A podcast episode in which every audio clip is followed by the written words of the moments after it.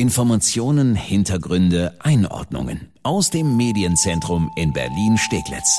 Das ist Die Woche in Berlin mit Annika Sesterhen und Sebastian Pasuti.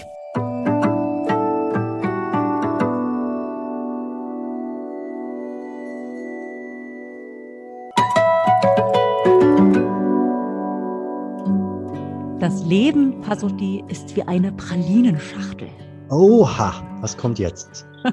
nee, nee, keine Angst. Äh, wir rezitieren nicht jetzt den ganzen Forrest Gump-Film oder so. Aber so eine ähnliche Metapher wie das mit der Pralinenschachtel hat Jens Spahn letztens bei den Tagesthemen gemacht. Das Impfen, sagt er nämlich, sei wie eine Flasche Ketchup am Anfang kommt wenig raus und nachher kommt sehr viel. Und Tatsache, zumindest hier bei uns in Berlin, kommt die äh, Ketchupflasche des Impfens, sagen wir mal, so langsam in Fahrt. Aber erstmal sagen wir Hallo und herzlich willkommen. Und Pasotti, mach du mal weiter mit der Begrüßung. Ich habe jetzt schon so viel gequatscht. Aber zu gerne. Ja, willkommen zu unserem Podcast, die Woche in Berlin. Äh, Sie kennen das, ihr kennt das. Immer freitags fassen wir zusammen, was Berlin aktuell bewegt. Und das ist äh, heute zuallererst natürlich die Nachricht, die vor allem Berlins Hausärzte am Feiertag überrumpelt hat. Ab Montag wird in Berlin die Impfprio, also die Reihenfolge, nach der bisher geimpft wurde, wo es nach Alter, nach Vorerkrankung, nach Berufen und verschiedenen Impfgruppen ging, ja, die wird gekippt. Jeder, der will, kann sich ab Montag bei seinem Hausarzt impfen lassen. Theoretisch müssen wir dazu sagen, denn es ist nach wie vor so, es ist ja nur begrenzt Impfstoff in den Arztpraxen vorrätig. Ja, und jetzt wird es natürlich erstmal einen mega Ansturm geben. Ne? Die Telefonleitungen, die werden durchglühen wahrscheinlich bei den Hausarztpraxen. Hat auch schon am Feiertag begonnen es war jetzt, sagen wir mal, kommunikationsmäßig nicht gerade ein Meisterstück des Senats. Die Ärzte waren wirklich komplett überrascht von dieser Entscheidung, von dieser Aufhebung der Priorisierung und auch erstmal ein bisschen ratlos, weil sie eben unterinformiert waren. Also wie geht man jetzt überhaupt um mit dieser Reihenfolge? Soll der Arzt das jetzt einfach nach Gutdünken entscheiden? Gilt jetzt, wer zuerst kommt, kriegt zuerst den Peaks oder wie ist es? Was ist mit denen, die eigentlich dran sind, die in Gruppe drei, zu der ja zum Beispiel Menschen gehören, die im Supermarkt an der Kasse arbeiten und natürlich die Ü60-Jährigen? Ja, der Senat hatte es so erklärt, Patienten, die zur Prio-Gruppe gehören, etwa weil sie wegen Vorerkrankungen als besonders gefährdet gelten, sollen weiter bevorzugt geimpft werden. Aber wenn zum Beispiel abends noch ein Impffläschchen da ist mit sechs potenziellen Impfdosen drin, dann kann der Arzt einfach bei der Warteliste oben anfangen und sechs Patienten anrufen, egal wie alt oder überhaupt egal, welcher Beruf, ob Vorerkrankung, es darf dann einfach jeder. Ja, und trotzdem, die Kassenärztliche Vereinigung war überhaupt nicht amused über diese Entscheidung. Die erwartet jetzt ein Chaos in den Arztpraxen und die kritisiert den Senat. Es würden einfach falsche Erwartungen bei den Berlinerinnen und Berlinern geweckt werden. Erst ab Juni wird ja überhaupt mit größeren Mengen Impfstoff gerechnet hier in Berlin. Diese Aufhebung der Prio gilt ja diesmal auch für alle Impfstoffe. Und da habe ich mich persönlich ein bisschen gewundert. Hat so eine normale Arztpraxis überhaupt die Möglichkeit, die Impfstoffe zu kühlen. Also die von BioNTech und Moderna, die müssen ja doch oder dachte ich jedenfalls in so Spezialkühlschränke, mindestens minus 80 Grad, oder? Ja, das wurde tatsächlich inzwischen gelockert. Die EMA erlaubt jetzt auch in Deutschland den Transport und die Lagerung bei zwischen minus 25 und minus 15 Grad für bis zu zwei Wochen. In den USA war das schon ein bisschen länger erlaubt, minus 15 bis minus 25. Das schafft auch ein ganz normaler Gefrierschrank. Daran soll es also nicht scheitern. Ja, aber das Problem bleibt, es muss nur genug Impfstoff an die Hausärzte ausgeliefert werden. Ja, und den Sprechstundenhilfen, den kann ich wirklich oder den können wir wirklich nur gute Nerven wünschen und zwischendurch vielleicht mal wenigstens eine kurze Durchschnaufpause, um mal einen Schluck Kaffee zu trinken, während die Telefone da Alarm schlagen. Äh, so chaotisch das alles mal wieder ist. Ich persönlich finde es doch wirklich erfreulich, dass es mal spürbar vorangeht in Sachen Impfen. Das sieht man ja auch an uns beiden Personen, frisch geimpft seit dieser Woche. Jo. Wir haben uns beide AstraZeneca gegeben oder äh, geben lassen. Also wir haben uns jetzt nicht gegenseitig geimpft. Soweit kommt es noch. Äh, und wir sind scheinbar sehr gesunde Menschen äh, mit einem wachen Immunsystem. Auf jeden Fall gab es Impfreaktionen. Wie geht's dir inzwischen? Ja, der Arm war zuerst ein bisschen lahm und ich hatte auch ein paar Gliederschmerzen, aber so ja, 36 Stunden hat's gedauert. Aber ähm, hier sitze ich, hier stehe ich, mir geht's gut. Ja. ich stehe hier auch. Ich schwitze noch ein bisschen, aber das siehst du ja nicht. Wir sind ja im Homeoffice. Bis zum Glück äh, weit entfernt. Ich hatte tatsächlich Schüttelfrost und so. Aber es geht bergauf und es ist ja eh alles egal. Wir sind geimpft und ich finde das sehr gut.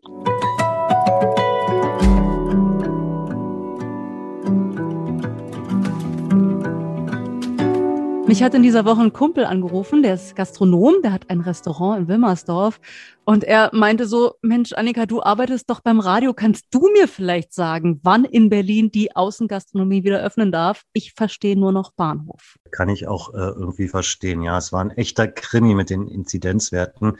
Die Regel besagt ja, wenn an fünf Werktagen hintereinander die Inzidenz stabil unter 100 liegt, dann darf gelockert werden und es sah ja auch super aus. Ähm, dann aber Anfang dieser Woche ist die Inzidenz hier in Berlin doch nochmal über 100 gerutscht. Die Lockerung wurde also wieder verschoben. Jetzt sind wir aber in der nächsten Runde. Es sieht wieder gut aus. Und wenn die Zahlen diesmal nicht wieder nach oben ausreißen, dann wird gelockert und zwar schrittweise. Ja, sieht sogar sehr gut aus. Äh, bundesweit das erste Mal sogar äh, unter 100 seit März. Also insgesamt die Inzidenzwerte stabil, würde ich mal sagen. Und wenn es so bleibt, dann würde es so gehen. Ab Montag würden dann die Kitas zuerst starten. Die würden dann wieder aufmachen. Der Senat formuliert es allerdings noch ein bisschen vorsichtig. Die sprechen nach wie vor von einem eingeschränkten Kita-Betrieb. Michael Müller, unser Regierender, erklärt das so. Eingeschränkter Regelbetrieb, muss man sagen wird deswegen noch formuliert, weil wir natürlich darum bitten, dass in der Absprache zwischen der Familie und der Kindertagesstätte geguckt wird, ob man den nötigen Betreuungsumfang etwas reduzieren kann, einfach um den Kita-Betrieb noch etwas zu entlasten. Na gut, ob das alle Eltern in Berlin dann auch so sehen, hm, weiß ich jetzt nicht so genau. Ich denke, das wird schon augenblicklich wieder richtig voll in den Kitas, sobald die dann auch wieder öffnen. Schauen wir mal. Ja, und dann geht's immer weiter nach den Zahlen. Bleibt die Inzidenz stabil unter 100, würde schon kommende Woche ab Mittwoch ja, die berühmte nächtliche Ausgangssperre aufgehoben werden. Außerdem dürfen sich ab dann wieder fünf Personen aus zwei Haushalten treffen und der Einzelhandel darf wieder Kunden ohne Termin reinlassen. Allerdings, ganz wichtig, weiter mit negativem Test, den braucht man. Auch Museen und Gedenkstätten könnten ab Mittwoch wieder öffnen und Kindersport mit bis zu 20 Teilnehmern wäre dann auch wieder möglich. So, und was ist jetzt mit dem Kumpel, der schon mit den Hufen schart, weil er sein Restaurant wieder aufmachen will? Also dem drücke ich und auch übrigens uns allen, die gerne mal wieder im Biergarten wollen, drücke ich die Daumen, äh, denn auch da, wenn die Inzidenzwerte stabil bleiben, dann darf Außengastronomie ab Freitag, also ab 21. Mai, wieder losgehen. Gäste brauchen allerdings einen Termin, also man müsste vorher reservieren. Und auch da negativer Test. Geimpfte und Genesene, die dürfen ohne Test kommen, brauchen aber einen Nachweis. Also Impfausweis auf jeden Fall dann einpacken. Na, das nützt mir persönlich jetzt noch nichts. Ich bin jetzt äh, erst einmal geimpft. Du dagegen, hm? du giltst ja quasi schon als mhm. genesen, bist einmal geimpft, so wie ich, hattest aber auch Covid. Haben wir hier im Podcast auch schon drüber gesprochen. Da reicht dann jetzt eine Impfung, sechs Monate nach der Erkrankung. Das ist bei dir so. Die Frage, äh, wie weißt du das dann jetzt künftig nach? Ja, das äh, war auch meine Frage erst. Ich hatte das Glück, dass das Gesundheitsamt Neukölln mir jetzt im Nachhinein das noch schriftlich geben konnte. Also die haben mir einen schriftlichen Nachweis zugesendet per Mail, dass ich im November eben Covid hatte. Ich hatte das nämlich überhaupt nirgendwo schriftlich. Mir wurde das damals telefonisch gesagt. Okay, hallo, Frau Sesterhen, Ihr Test ist positiv. Und das war's. Mehr hatte ich nicht an Nachweis. Und ich denke mal, das wird vielen so gehen. Da kann ich wirklich auch nur wieder die Daumen drücken, dass die noch im Nachhinein sowas bekommen. Denn dass das Gesundheitsamt auf so eine E-Mail sofort antwortet, also ich habe mich ein bisschen gewundert, dass so schnell die Antwort kam. Äh, ich weiß nicht, ob da alle so Glück haben wie ich jetzt in dem Fall. Äh, Im Impfausweis steht das nämlich nicht. Da steht halt drin, einmal geimpft und damit kommst du normalerweise eben nicht in den Biergarten. Man braucht also irgendwie den Zusatznachweis und wenn es der positive PCR-Test ist, äh, den man dann nachweisen kann, dass man es mal hatte. Also man braucht irgendwas. Ja, also das, das Bierchen, das viele von uns im Biergarten so herbeisehen, es ist etwas komplizierter als sonst, aber wenn alles gut geht, immerhin ab Freitag wieder möglich. Ähm, eine Sache fehlt da noch. Ähm, hier, Biergartenwetter. Ach, ja, das fehlt wirklich.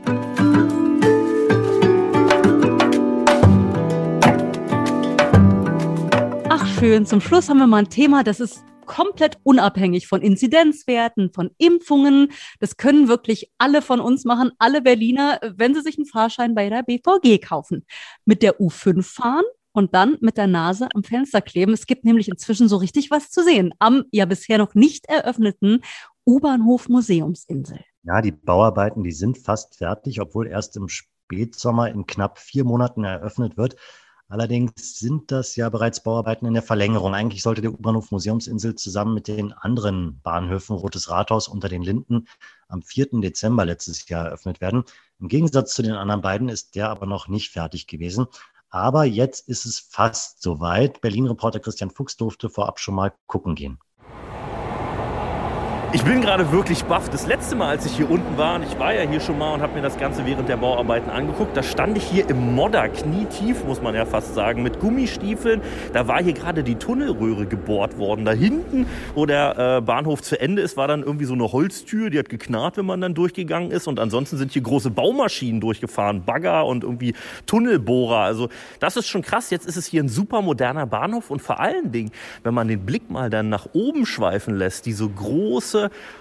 blaue Decke mit insgesamt 6662 äh, Lämpchen. Jörg Segers hat hier den Überblick. Er ist technischer Geschäftsführer, Herr Segers. Ähm, sind das alles Einzellampen? Also ich möchte nicht der Hausmeister sein, der das dann alles tauschen muss, wenn mal eine kaputt geht. Na, das wollten wir keinem antun. Also der haben sicher einige Schweiß auf die Stirn bekommen. Ja. Äh, aber wir haben hier Lichtleiter und keine äh, wechselbaren Lämpchen. Das heißt, es werden immer mehrere hundert von diesen Sternen quasi über eine Lichtquelle bedient, mhm. über die Lichtleiter. Und man sieht hier nur die Enden dieser Lichtleiter, die dann eben leuchten. Ha, da hat der Hausmeister wirklich Schwein gehabt. Der Sternenhimmel am U-Bahnhof Museumsinsel ist fertig und die 6662 kleinen Lämpchen, die müssen nicht einzeln gewechselt werden, falls mal die Glühbirne kaputt geht. Und auch sonst sieht's richtig fertig und schicki aus schon. Da müssen auch wirklich nur noch Kleinigkeiten gemacht werden. Ein paar von den hellen Natursteinplatten müssen noch verfugt werden. Ist übrigens äh, hier für die Feinschmecker wichtig zu wissen. Granit aus dem Fichtelgebirge sieht richtig Aha. edel aus. Sind es wirklich nur noch kleine Arbeiten, die noch fehlen und eine technische Generalprobe wird es auch noch geben, damit dann wirklich alles klappt, wenn dann im Spätsommer eröffnet wird. Bis dahin fahren die Züge der U5 am U-Bahnhof Museumsinsel noch durch, ohne zu halten. Aber man kann ja durchs Fenster gucken, da kann man auch schon einiges sehen. Und einmal gab es schon einen versehentlichen Halt. Die Türen haben sich dann auch versehentlich geöffnet und eine Berlinerin ist ausgestiegen, stand dann leicht verdattert auf dem nagelneuen Bahnhof und ist nicht schnell genug zurück in den Zug gegangen. Der Zug ist also weitergefahren und sie stand dann so da. Ich stelle mir das so vor, dass sie erst so wow gesagt und dann so hallo, weil keiner da war. Äh, sie wurde dann von sehr freundlichen Bauarbeitern rausbegleitet. Das ist Berlin. Danke, dass Sie reingehört haben in unseren Podcast Die Woche in Berlin. Und wir hören uns bald wieder. Unseren Podcast gibt's jede Woche neu. Immer freitags fassen wir die Top 10 der Woche für Sie zusammen. Finden Sie überall, wo es Podcasts gibt und auch auf berlinerrundfunk.de und erst2.de. Und klar, wir freuen uns, wenn Sie uns eine gute Bewertung bei iTunes geben, uns auf Spotify folgen oder einfach so wie früher Mundpropaganda einfach weiterempfehlen, vielleicht beim Bierchen im Biergarten. Das wäre es doch. Vielen Dank und bis dahin wünschen wir eine schöne Woche, auch wenn es kein Biergartenwetter gibt.